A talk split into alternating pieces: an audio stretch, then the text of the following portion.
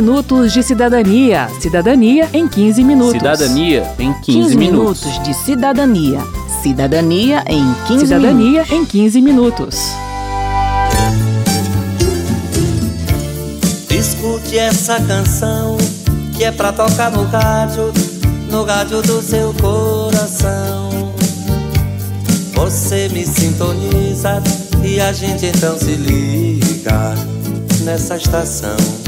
Desde a edição passada, a gente vem falando sobre as regras que organizam a prestação do serviço de radiodifusão no Brasil, ou seja, rádio e TV abertas. Em linhas gerais, o que a gente precisa saber é que as empresas que hoje oferecem programação pra gente não são donas dos canais. Elas recebem uma permissão do Estado para explorar as frequências radioelétricas, que são um bem público. Há três formas de conceder essa permissão, mas para simplificar a gente vai usar só o termo mais comum: concessão.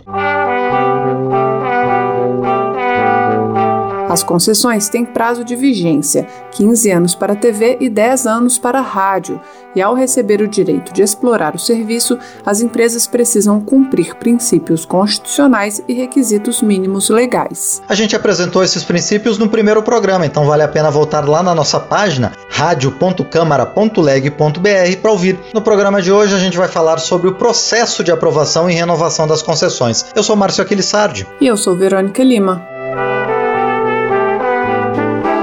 Pela Constituição, é o Executivo que aprova e renova as concessões de rádio e TV abertos, mas o Congresso Nacional também precisa se pronunciar.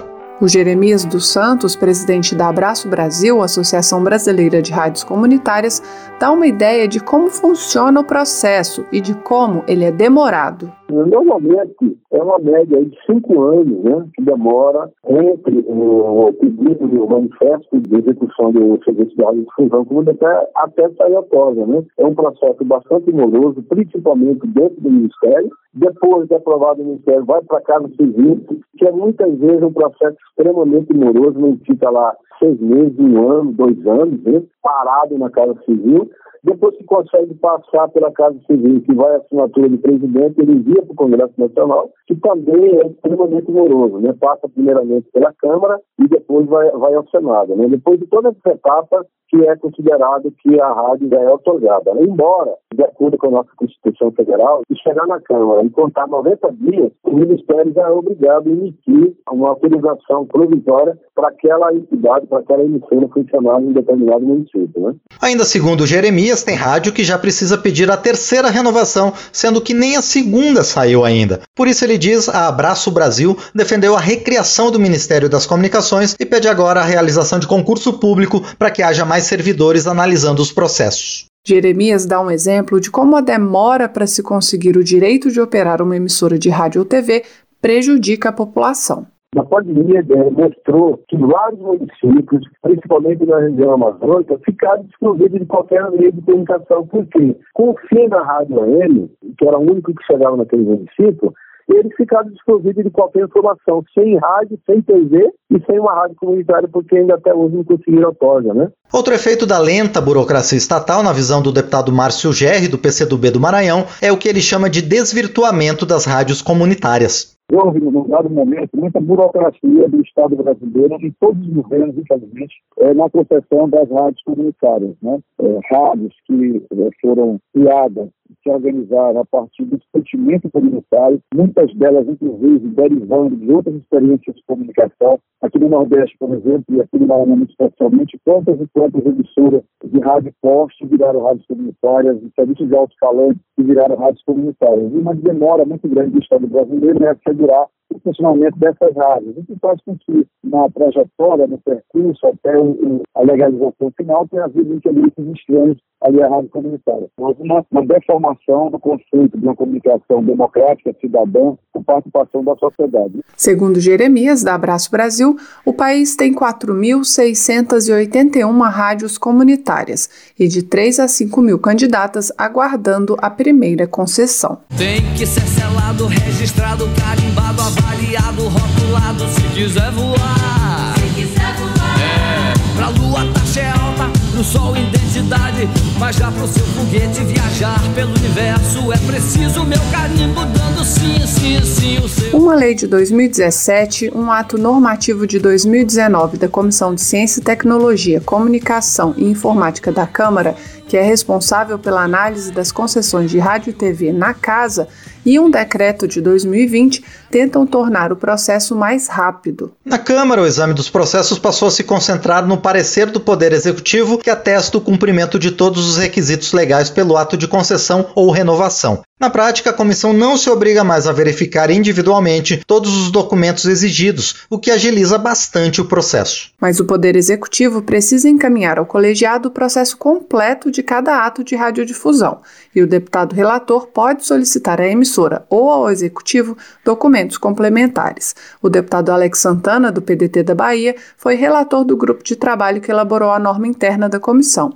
Ele fala sobre as mudanças. Anteriormente, quando você recebia essa documentação, revia todos os prazos de documentação e a gente simplificou isso, tornando é, mais prático, dando autonomia ao deputado ou à casa de fazer análise dos, dos, das documentações, com o detalhe recebendo do governo a documentação, a chancela, a certidão de que aquilo estava mais fácil não tirando, obviamente, a autonomia de qualquer momento o deputado requerer das concessionárias ou daquelas é, entidades, rádios ou TV, alguma documentação complementar. Já a lei de 2017 permite que as emissoras de rádio e TV continuem funcionando com licença provisória caso o prazo da concessão vença antes do fim do processo de renovação. Mas o texto retira da lista de requisitos para renovação a necessidade do cumprimento de todas as obrigações legais e contratuais por parte das emissoras de manutenção de idoneidade técnica, financeira e moral e de atendimento ao interesse público. A Maria Melo do Intervozes, Coletivo Brasil de Comunicação Social, critica essa flexibilização nas exigências feitas às emissoras. Ela traz uma série de benefícios para os concessionários, quer dizer, ele é atribuída ao executivo a função de avisar os concessionários que a outorga vai vencer. E aí eles têm, inclusive, uma espécie de anistia temporal em relação ao vencimento. Mas, enfim, flexibilizou bastante. Para o deputado Márcio Gerri, do PCdoB do Maranhão, celeridade no processo é importante, mas transparência e responsabilidade também. Nós precisamos é, ter como primado de tudo a, a ideia, o sentimento e a observância da comunicação como direito do cidadão. A comunicação, em verdade, antes disso, como direito humano o direito à comunicação. Portanto, é, não dá para você facilitar o processo de outorga e, ao mesmo tempo, desresponsabilizar as emissoras né, que passam, que funcionam como uma concessão do Estado brasileiro. Portanto, em última análise, como uma concessão pública, uma concessão do público para um ente privado. Então, tem que sim ter responsabilidade social com isso. O deputado Júnior Amaral, do PSL de Minas Gerais, é outro que defende a desburocratização do setor. Quanto mais rápido, ele diz, mais fácil será para novos agentes passarem a atuar. Ele afirma, no entanto, que a fiscalização fiscalização sobre o cumprimento das obrigações das emissoras pode ser melhorada. Muitos canais não seguem o estipulado na proposta técnica, né? isto é, um certo tempo destinado a programas jornalísticos, sobretudo produzidos na área de prestação de serviço. Além disso, há inúmeros projetos no Congresso para a criação de um marco regulatório no setor, para regulamentar a diretriz constitucional que determina os objetivos da radiodifusão. Eles enfrentam resistência muito forte das grandes corporações de mídia. Mas é um debate que pode e deve avançar agora, e com ele uma programação que privilegie finalidades educativas, artísticas, culturais, etc. A promoção da cultura nacional, regional, o respeito aos valores éticos e sociais da pessoa e da família também. Quero saber. Quero saber. A primeira resposta para a pergunta da ouvinte é do deputado Júnior Amaral, do PSL de Minas Gerais. A segunda, do deputado Márcio Gerri, do PCdoB do Maranhão. Vamos ouvir. Em que o governo se baseia para conceder uma licença para televisão e rádio?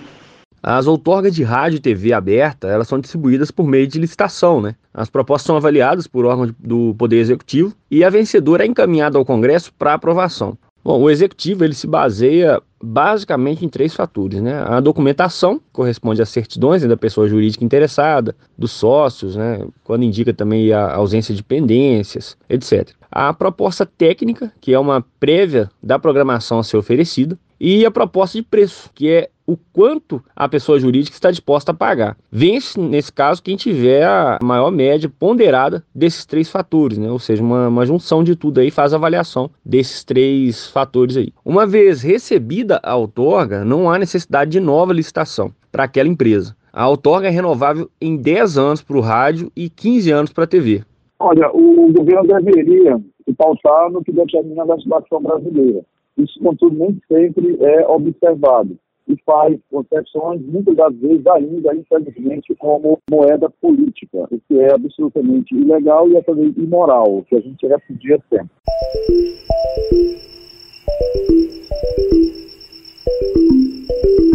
Na Câmara, a análise dos pedidos de aprovação e renovação de outorga de rádio e TV é feita pela Comissão de Ciência e Tecnologia, Comunicação e Informática da Câmara como a gente já falou, mas também passa pela Comissão de Constituição e Justiça, que analisa todas as propostas que andam pela casa. Em regra, se a proposição é aprovada nas duas comissões, o pedido é considerado aprovado pela Câmara, mas se o processo tratar da não renovação da outorga ou se as comissões concluírem pela não renovação, a palavra final passa ao plenário. A não renovação será confirmada com o voto de no mínimo dois quintos do Congresso Nacional em votação nominal. Já o cancelamento da concessão antes de vencido o prazo depende de decisão judicial, ou seja, nem o Congresso nem o presidente da República podem fazer isso sozinhos, como explica Renata Miele, que é coordenadora geral do Fórum Nacional pela Democratização da Comunicação, FNDC, e membro do Conselho de Comunicação da Câmara tem que ter um processo que aponte e investigue irregularidades, aí você pode ter irregularidades de vários tipos que podem ensejar o término de uma concessão, por exemplo, passivos trabalhistas. Você tem aí emissoras que têm dívidas trabalhistas imensas. Isso pode levar ao cancelamento de uma concessão, né? Mas tem todo um processo por outro lado, nós consideramos que nenhuma concessão é intocável, que não é razoável que a sociedade não possa, inclusive, chegar à conclusão de que determinada concessão possa não ser renovada e que se abra um processo para que outro agente econômico ocupe aquele espaço. Se cada ser é só um, cada um com sua crença, tudo é raro, nada é comum Diversidade é a sentença. Termina aqui o 15 Minutos de Cidadania, que teve produção de Cristiane Baker e João Paulo Florencio, reportagem, texto e apresentação de Verônica Lima, com informações da Agência Senado, trabalhos técnicos de Tony Ribeiro, edição e apresentação de Márcio Aquilissardi. Se você tem alguma dúvida, mande pra gente. O e-mail é rádio.câmara.leg.br e o WhatsApp é 61 999 78 90 80. O 15 Minutos de Cidadania é produzido pela Rádio Câmara e transmitido pelas rádios parceiras em todo o Brasil, como a Rádio Salgueiro FM da cidade de Salgueiro, Pernambuco. Você pode conferir todas as edições do programa no site radio.câmara.leg.br e no seu agregador de podcast preferido. Boa semana e até o próximo programa. Até lá!